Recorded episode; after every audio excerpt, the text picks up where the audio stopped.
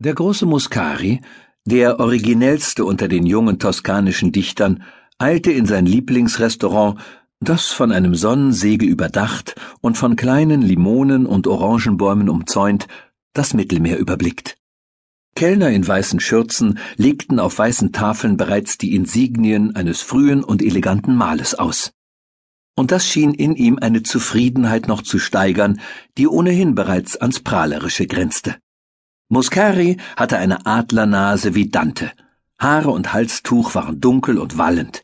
Er trug einen schwarzen Umhang, und es schien fast, als trüge er auch eine schwarze Maske. So sehr umgab ihn die Atmosphäre eines venezianischen Melodrams. Er benahm sich, als ob ein Troubadour immer noch ein öffentliches Amt innehabe, wie ein Bischof. Er bemühte sich, soweit ihm sein Jahrhundert das gestattete, die Welt wahrhaft als Don Juan zu durchwandeln, mit Degen und Gitarre. Denn niemals reiste er ohne einen Kasten mit Degen, mit denen er so manches brillante Duell ausgefochten hatte, oder ohne den entsprechenden Kasten mit seiner Mandoline, auf der er gegenwärtig Miss Ethel Harrogate, der äußerst konventionellen Tochter eines Bankiers aus Yorkshire, an Feiertagen Serenaden darbrachte. Und doch war er weder Scharlatan noch Kindskopf, sondern ein heißblütiger, logisch denkender Südländer, der etwas Bestimmtes mochte und war. Seine Poesie war ebenso geradeaus wie anderer Leute Prosa. Er begehrte Ruhm oder Wein oder die Schönheit von Frauen mit einer sengenden Direktheit, die in den wolkigen Idealen und den wolkigen Kompromissen des Nordens unvorstellbar ist. Verschwommeneren Rassen roch seine Intensität nach Gefahr oder gar Verbrechen.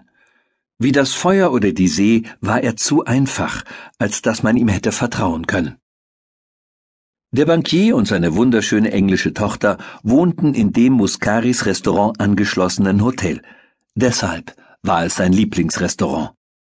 Ein schneller Blick durch den Raum zeigte ihm jedoch, dass die englische Gesellschaft noch nicht herabgekommen war. Das Restaurant glitzerte, war aber noch verhältnismäßig leer. Zwei Priester unterhielten sich an einem Tisch in einer Ecke, aber Muscari, ein glühender Katholik, nahm von ihnen nicht mehr Notiz wie von einem paar Krähen. Doch von einem noch entfernteren Platz, den ein von Orangen goldener Zwergbaum teilweise verdeckte, erhob sich eine Person und kam auf den Poeten zu, deren Gewandung den heftigsten Gegensatz zu seiner eigenen bildete. Diese Gestalt war in buntscheckigen Tweed gekleidet, mit rosaroter Krawatte, einem steifen Kragen und grellgelben Schuhen. Es gelang ihr in der wahren Tradition Aries zu Morgate gleichzeitig auffallend und gewöhnlich auszusehen. Als aber diese Cockney-Erscheinung näher kam, bemerkte Muscari erstaunt, dass sich der Kopf auffällig vom Körper unterschied. Es war ein italienischer Kopf, kraushaarig, dunkel und mit lebhaftem Minenspiel, der je aus dem Stehkragen wie aus Karton und der komischen rosaroten Krawatte aufragte. Tatsächlich war es sogar ein Kopf, den er kannte. Er erkannte ihn über all dieser grässlichen englischen Ferienaufmachung als das Gesicht eines alten, wenngleich vergessenen Freundes namens Etza.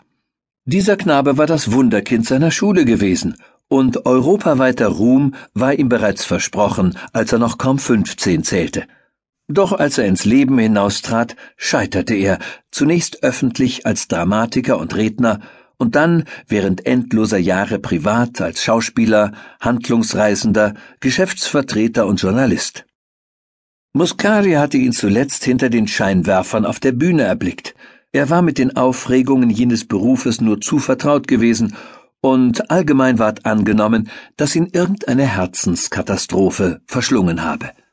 Etza, rief der Poet, erhob sich und schüttelte ihm in angenehmer Überraschung die Hände.